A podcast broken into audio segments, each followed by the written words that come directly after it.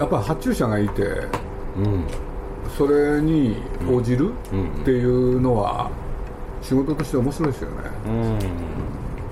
だからこれはもう確か日経の本だったと思いますけれど表紙がいつも筆だっていうんで、うんうんそれでやってみようかと思ったわけですよねうんうん。これでどうしてもね自分だけで書いてるとあの好きな文字だけしか書かないじゃないですか。はいはいはいはい。ところが注文で書くとね、うん。かかけあんまり書かない字を書くチャンスに恵まれるから、うんうんでそういう意味じゃ僕にとっては勉強になりますね。なるほど。うん。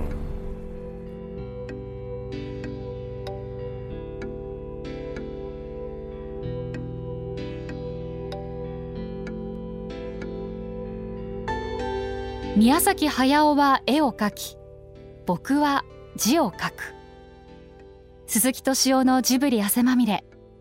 今週は角川より12月末に発売されたばかりの鈴木さんの著書「人生は単なる空騒ぎ。言葉の魔法」についてお送りいたします。この本は鈴木さんが好きな言葉詩。映画を作る時に書いてきたこと。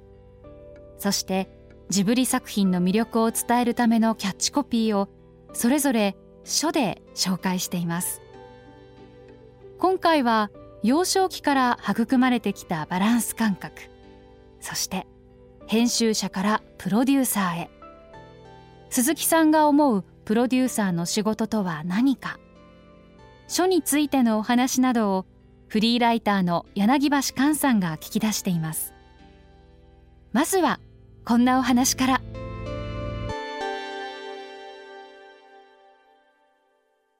昔からその書に限らず芸術って基本的にはその発注者パトロンがいて工房に頼んでその工房の職人たちが書くと。それが現代になってアーティスト芸術家っていう形になってきたんだと思うんですけど、まあ僕の仕事で言うとね、はまあ、プロデューサーっていう仕事でしょ、はいはいで見てるとね、い、うん。まあ作り作る人がうん。自分でねやりたいようにやると、んうん大体あんまりいいものできないですよね。なるほどなるほそうするとある制約があってそれを克服した時の方がどうん。なんかいいものができやすいですよね。なるほどなるほど、うん。それはもう経験上ねはい。僕僕もまあ実を言うと宮崎駿っていう人ともね高橋さんとも付き合ってきたんですけれど、まあ宮さんがね宮さんのいろんなね持ってる企画については僕知ってたんで、はい。その順番だけはね、ん。僕の方で結構行ってきたっていう経緯があるんで。あどのアイデアを今回映画にしようっていう。だから例えばトトロの時なんかね、あれ宮さんからねトトロ作りたいって言ってないんですよ。なるほどで僕の方で注文。どうんうんそうすると本人が困った顔してるからあれ？と思って、うんなんでかって言ったら作りたいと思ってたのにと思ったら、ん。いやこの絵しかないって。ほ んで慌ててねじゃあどういう話にしようってなるわけでしょ、なんだそんなことも考えてなかったんだっていう、うん、そういうのは面白いですよね、だからまあ僕僕自身もねなんか自分で好きなものを書くときと、んそれから注文を受けて書くっていう時は、うん。それぞれに面白さがありますよね。なるほどなる僕いつもこれね分かんなくなるんですけれど「さよならだけが人生だ」っていう言葉があってほどはい。でその言葉をねの元は僕どっちなのかあの2つ説があるんですよね。一つはフランスのある詩から、はいはいはいはい。でもう一つが中国のある故事はいと言われてて、ええ。これで井伏正筋っていう人がね、はい。ある文章あのあれはどこで書いたんでしたっけ？三章号ですかね。井伏さんは中国の方から取って翻訳したっあそうですていう話らしいですね、うん。はい。でももう一つの説としてはフランスでもフランスもあるんですね、うん。で井伏正筋が、花に嵐の例えもあるさ、うん。さよならだけが人生だ。はい。と語ったんですよね。はい。でそれは三章号でしたっけ？三章違うのかな？まあそれは分かんないです、はいはい。あの井伏正筋がそれをどこで書いたのか、え俺で僕はあの三章号ってすごい好きだったんですよ。えああなるほあのラストがすごい好きで。どはいはいはい。あそこからね、もう外の世界知らないわけじゃないですか、はいはいはい。あそこら辺の下りって学生時代すごい好きで,、で三章号って「いぶせますじ」って生涯何回も書き直したやつなんですよね、うん、俺で、まあ、実は僕が孫引きなんですけど、直接「さよならだけが人生だ」っていう言葉を知るのは、川島雄三っていう映画監督なんですよ、はいはい。で川島雄三という人が「さよならだけが人生だ」ってのは口癖で、うん、俺で色紙その他に必ずそれを書いてた、うん、でそれを一方でね多分そこら辺からのね影響があったんでしょう、うん、寺見修司っていう人が、はい、こういうふうに言い換えたんですよね「さよならだけが人生ならばまた来る春は何だろう」って、なんかいい言葉ですよね。ですよね。それでだから言っちゃうと親父が絵が上手で、はいはい、俺でまあ僕も絵が好きで、はい、ほんで実はうちの娘も絵が得意ですね、はいはいはい、で学展なんてのがあって小学校の時にそこでねグランプリなんか取ってたから。ですよね。それから今度孫もうまいですねだからこういううん、だからこういうのってやっぱり血なのかなと思って。なるほど。だからまあこれはね実際自分が覚えてるわけじゃないけれど、うん、そんなこと言うと伝説になっちゃうんですけれど、うん、目の前をとこれおふくろに教えてもらったんですけれど、目の前を当時珍しいスクーターが走った、うんうんうん、そしたらそれは一瞬見ただけなのにそれをもう絵に描いてたっつって、うんうん、で自分がねあそうなんだと思って、うんでこの D 細胞っていうのはね、はい、大学の時にねまだそういう残滓があったんですね大学の中に、うんうん、それは何かっていうとね、いわゆる同人誌、はい。うん、そういうものをやろうとしたんですよね、うんうん、俺で、まあこのタイトルと、はい、でまあ絵になってるかどうかですけれどそういうものをやって。これでまあ当時全部ガリガリ版だから、うん、でガリでなんかね切るっていうのが、はい、得意でしたね鉄筆で。鉄筆で、うん、だからもうすごいスピードでしたね僕。しかしこれだいぶ絵柄がシュールですよね。すごいシュール。シュールね好きでしたね。だから当時ねまあそういうこともあったんでしょうね。西脇潤三郎っていう人がいて、はいはいはい、この人はシュールレアリズムなんですよね、はい、でその詩を読むのが結構好きだったっていう、うん、でそれもあるんですけれどもともと僕は漫画で何が好きだったかっていう時手塚治虫じゃなくて杉浦茂ってはいはいはい、でこの人はね実を言うと非常にシュールなものを描いてて。でそれが好きだったんですね。なるほど、うん。で僕ねマニュアル作るの好きなんですよね。会社へ入ってね、うん、あのー、やっぱり構成っていう問題があるわけで、うん、そうするとまあ先輩からね、うん、こういう時は肩書くんだって、はい、そしたら例外が多すぎるんですよね、はいはいはいそうするとそれをね、うん、ある種なんていうんですか、ルール化できないから。はいはいはいはい。これでこれね 結構自分で勝手に考えたんですよね僕。そうすると変革例えばね、えー、変わるは変わるか変わるかでしょ？はいそう送り仮名で変えるがあるから変わるだとかね。そうそっちの方が理に合ってんじゃないかと思ったんですよ。僕かなってんじゃないかと思ったんですよ。あそっかさんなりに理屈を見つけてそう。いうふうにしたってことで終わるっていう字もね、うん、終わるなのかるだけなのかとかね、はい、でまあみんなよく間違えてたんですよこの送り仮名それでね要するにこれ実体験の中からね作ったマニュアル、はい、はいはいはい。はいなんかあの試験のこう、マル秘なんとか帳みたいななんかそういう雰囲気を感じますね。でしかもそんなに多く覚えなくったって、なんとかこれできるようにっていうね、うん、コンパクトにまとめそうなんですよ。これこんだけしかないだからこれ結構ね自分ではねそれから僕実は言うと赤字の入れ方も大真面目にやったんですよ、はいはい、赤字の入れ方って本当にみんな間違えてばっかりいるからね、はいはいうん、でマニュアルって好きなんですよね。だからコンピューターってものが始まった時にね、うん、僕コンピューターのマニュアルを作りかけのやつっていっぱいあるんですよあ自分なりにせそう。でこんだけ覚えればねコンピューターみんな使えるようになるよっていう。ああなるほど。さすがにコンピューターともなると項目が多すぎてまとまらなかった。まとまった。大体まとまったんですけどね。だってそんなにあれこれね使える使うわけじゃないから。そうまあみんな見てるとね使い方むっちゃくちゃじゃないですか、うんうん、でそれをあえて制限して、それで使うみたいなね、うん。うん、もうどっかやっちゃったんですけどね、うんあのかなり完成形まで持ってってたんですよ、うん、あと清書すればみたいなところまで。でそういうものを作るの好きなんですよ僕、でしかもこれ僕拝見した時思ったのはこれをワープロ打ちされちゃうとあんまり見る気にならないのが 手書きでこういうふうに綺麗に書かれると見ちゃう？はい。配られた方も。これってなんか今回の本のテーマとも関係してくると思うんですけどつまりあの手で書くもの、うん。手で紙に書かれたもとは言いつつこの時代はのまあこれで書くしかないっていうのはあったんねでしょうけど、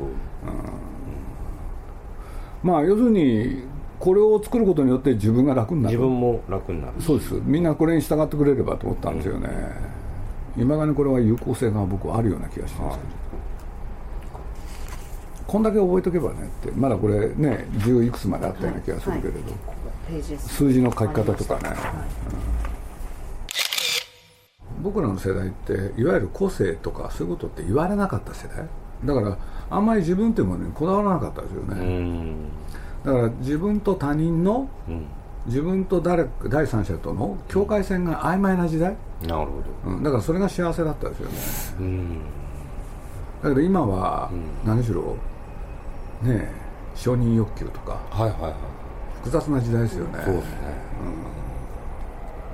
自分がやったことを人に認めてもらいたいっていう感情は僕にはないですよね、うん。うん、ほんでそれいまだにそうですよね。面白いものが出来上がればそう。いいと。それもね僕らの世代っていうのは 1+1 は2じゃなくて3だと思ってたから、はね、1+1+1 は3じゃなくて10だと思ってたから。だから一人で何かやるってことに対してはすごい抵抗があったんですよ、だって心配ですよ、だからみんなでやった方がいいものができるに違いないと思うんですよ、だからいわゆる承認欲求なんてもうゼロですよね、だからね例えばえー編集部ってことでもね、はい。僕あんまり単行本に興味なかったんですよ。一人でやんなきゃいけないでしょ、うん。雑誌みたいにねみんなでワイワイガヤガヤあってそれが好きだったんですなるほど。集団でやるっていうんですかね、うんだから自分と他人との間のね境界線？うん。それを曖昧にしてった時に面白い仕事ができる、うん。と思ってたんですよね、うん。だって人の力借りなきゃねいいものってできないもん。はい。これは新潮新書ああこれはね。はジブリの仲間たちってはい。あれは読んだから人から評判いいですよねその広島でん。これ聞いていただくと分かるんですけれど、あニコニコ動画で、はいはねえ僕というん。川上さん、うん。それから石井って、はいはいはい。それからもう一人藤巻さん。が司会はであの公開トークショー、うん。でその時に僕が、そのね石井とか、うん。それから川上さんに、いうんなんか言った言葉で印象に残ってる言葉がある、うん。でそれを一個一個取り上げてそれがどういう意味だったのかっていう、うん。こういうね企画で。はい。でそれを全体司会したのは藤巻さんで、うんで面白かったんでしょ？うん。うん。これであのもう一回やってるんですよ実はその前に。あ。これは川上さん抜きで。ああ本のプロモーション用にやったやつ。そうですよね、はいはい。あの石井のね。石井さんの本の。はい。そうするとねもう前からずっと言われてて、は石井から、はというのはそこら辺まとめてね、うん。一冊本できないか、いうん。これで僕なんか言われてね、うん。その中の一つのエピソードで言うとね、うん。まあ、川上さんがそこら辺ちょっとちょっと曖昧にしながら言ったんですけど、要するに母親との関係で悩んでた、はその時に僕の言った言葉、いうん。まあ、自分じゃ忘れてたんですけれど、うん。1日5分うん。話す、うん電話でいいから。なるそうすると川上さんがの解説がすごい面白かったんだけれど鈴木さんはいつも具体的であると。ほど。なるもうそれ実際にその効用があったって話をね、あれは面白かったですね、自分で言われてね確かにそれだよなって。ほんで人と人がねあのなんだうまくいくってね実は繰り返しが必要なんですよね毎日の、そしたら川上さんにとってはそれは目から鱗、うんそうそういうね、なんか名言がはいはいいくつもある本当の名言かなっていうのもあるんだけれど、で抽象的に頑張れとかね言ったって人間って頑張らないから、うん。例えばねあの、まあ、これは別にそういうことがあったわけじゃないけれど。例えばね筆で字を書くっていう時に僕は毎日書いたわけでしょ、そうするとねどうしたら上手になれるかってそれしかないのよ本当は、いくら気持ちなんか入れたって意味ないの。わ、かる？だから俺言葉にはね、そこでね俺の境界線があるわけ、一級入魂じゃなくて球数投げろと。そ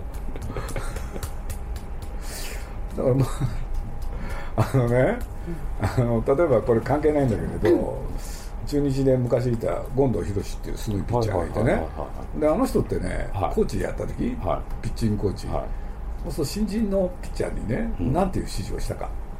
投げ込め。はバカなコーチってね、はい。高弾を狙え。あはあはあはあはそうすると権藤さんは？あ真ん中を狙え。そう。あ。そうすると結果どうなります？あ適当に散る。そう。それがいい塩梅になると。ああなるほそうこれ似てるんですよ、僕と真ん中に投げろって言われて真ん中に投げられるやつはいない。どいないと。意外と。でね下手にコーナー狙うから真ん中行っちゃうんですよ。なるほどね。僕ね好きなんですよそういうの、だからね僕も言われて気が付いたけれど、ね、1日5分おふくろさんと喋りなさいっていうのはね僕が実践してたことだもん。なるほど。それによって僕とおふくろのコミュニケーションがうまくいく、うんだって人間は何かを介在して人とね仲良くなるわけだから、いくらね気持ちなんか入れたってね意味ないのよ、で新聞広告って言った時にも、まあ基本情報はともかくとして、うん。要するにまず絵を何を使うかはい。コピーをどうするか。はい。でこれを作っとくとね。で日付日にちごとに少しずつ展開していくわけですね。そう。するとね毎号毎週打ち合わせやったら大変じゃないですか、はそうすると1回の打ち合わせでここまで決めちゃうんですよね。いなるほど。これでテレビスポットはその頃何をやってるかっていうのも連動させてるわけですね、なるほどなるほど。これで ETC としては他で何があるのっていうことで、うん。ほんでハウスの広告はどうなってるかっていうことをは一目瞭然にすると、こういう絵を描くところは時間がかかると思うんですけどなんか。イメージをつかむため。そうですね。わかりやすい。これなんかおかしいでしょこれ。年が明けても満員御礼って。おかしいけど、この絵で多分その広告の絵柄を基本的にもう決めてるわけですよねそうですそれで吹き出しの中に言葉が入ってて、冬休みは終わらないって。おかしいですねこれまあこれねこの間言えなかったけどこの生きる楽しさ愛する喜びうんそれが世界の約束って。うん。これもいい言葉ですね。これってねうん。僕の間違いでなければはい。小津安二郎なんです。よあそうですか。生きる楽しさ愛する喜びが。多分間違ってないと思うよ。どうしてかって言ったら宮さんがね僕がやろうとした宣伝を珍しく否定したからなんですよ。ああこの時は。そう、でねもうだったらもうね、僕は僕らし僕らしからぬなんですけれど抽象的にやろうと、うん。そしたらそういう言葉をねやってみるのも効果あるかなと思って、これであのお小津さんの映画のコピー集っていうのを見つけて、うん。それからね取った言葉だと思うんですよね。なるほど。だから愛する喜びの喜びがこの字を使うっていうのはね、はい。歓喜の歓、はい。これってね小津さんなんですよ。なるほどだ。からそういう勉強はしましたね。どうん。面白かったですねこれは。はい。蛍の墓はね、これはねなんて言うんだろうあのかなり初期にはい。あのーまあ2本立てでしょ、はいはい。で新潮社との打ち合わせのために作ったものだと思いますね、ほん。で何をやろうとしたかというと、ん。自分たちのやるものが何なのかはい。をはっきりさせようと思ったんですよ。なるほど。はい、それで何しろ出版社同士で話し合うわけでしょ、うん。そうすると共通のイメージを持つためにはね、はい。なかなか難しくて。はいはいこれで片や禁じられた遊びだとしたら片や ET だろうとかね。なるほだかで結局これでもまとまらなくてねこれは新潮社といくら話してもお互いが主張するだけでうまくいかない、っていうんで僕としてはあの糸井さんに頼もう。はい。そこへ行くやつですね、うんうんここら辺から始まるんですよね。それまではね毎週毎週ね、どういう新聞広告作ろうってずっとやってたやつをねあまあせめて3週分ぐらいやっちゃおうって。なるほどなるほど、うん。それが今のなんだハウルになるとねもっとやっちゃおうっていうね、でこの次もね「かぐや姫」っていうのはね、みんな心配してたんですよ、ん。宣伝がどうなんだろうって、はい。で今やってることをね、まとめてみたんですよね、でそれはこういう一覧表にすれば、ね分かりやすくなるじゃないですか、うん。なかなか難しかったんですよやっぱりかぐや姫は。はい、これなんかも多分まあ繰り返しになっちゃうんですけど広告代理店の人とかがやろうとすると、パワーポイントとかでそうですね。作ってると思うんですよ、これ同じもので、はいはいはい。でもそうすると一切見る気がしなくなるものが、これだと見る気がするわけですよね多分。そうですね、そこがいわゆる言葉の魔法なのか手書きの魔法なのか。手書きの魔法ですよねこれは、これはねあのアリエッティですよね。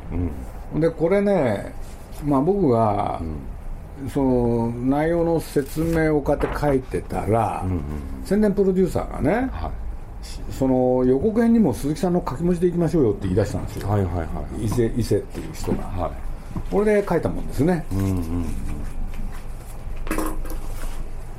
でこの時は確かねコピーは人間に見られてはいけない。うん。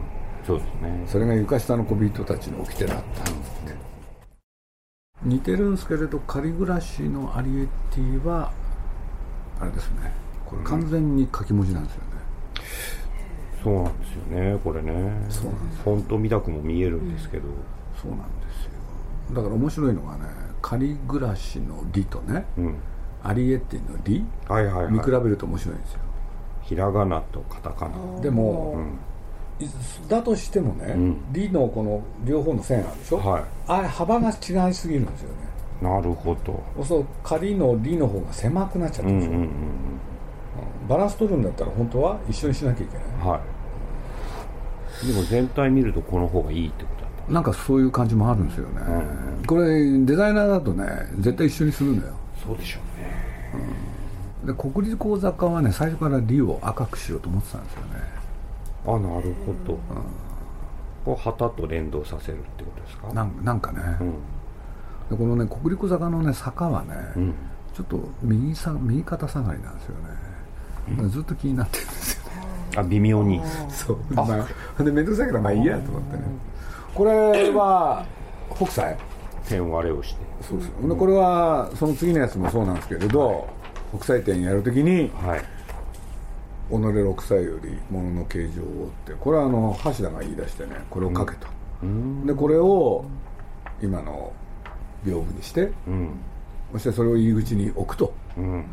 そしたら僕も実際聞くことになるんですけれど、はい。その字を見ながら皆さんがね、うんこれが北斎の字なんだ。って思っちゃったという。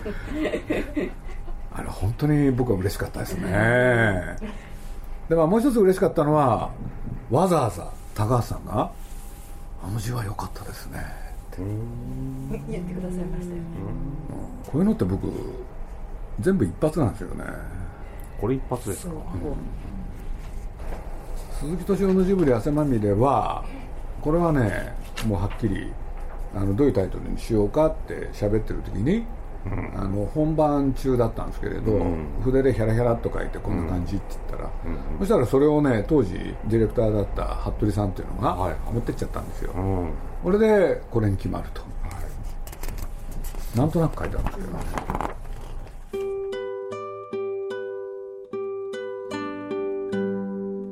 鈴木さんの人生は単なる空騒ぎ言葉の魔法のお話いかがだったでしょうか？人生は単なる空騒ぎ。言葉の魔法は鈴木さんの100点以上の書とその言葉にまつわるエピソードを収録した初めての一冊です。手書きで綴ってきた企画書。制作スケジュール表。タイトルロゴ。CM コンテなども掲載されていますので一度手に取ってご覧ください。鈴木敏夫のジブリ汗まみれ。来週もお楽しみに。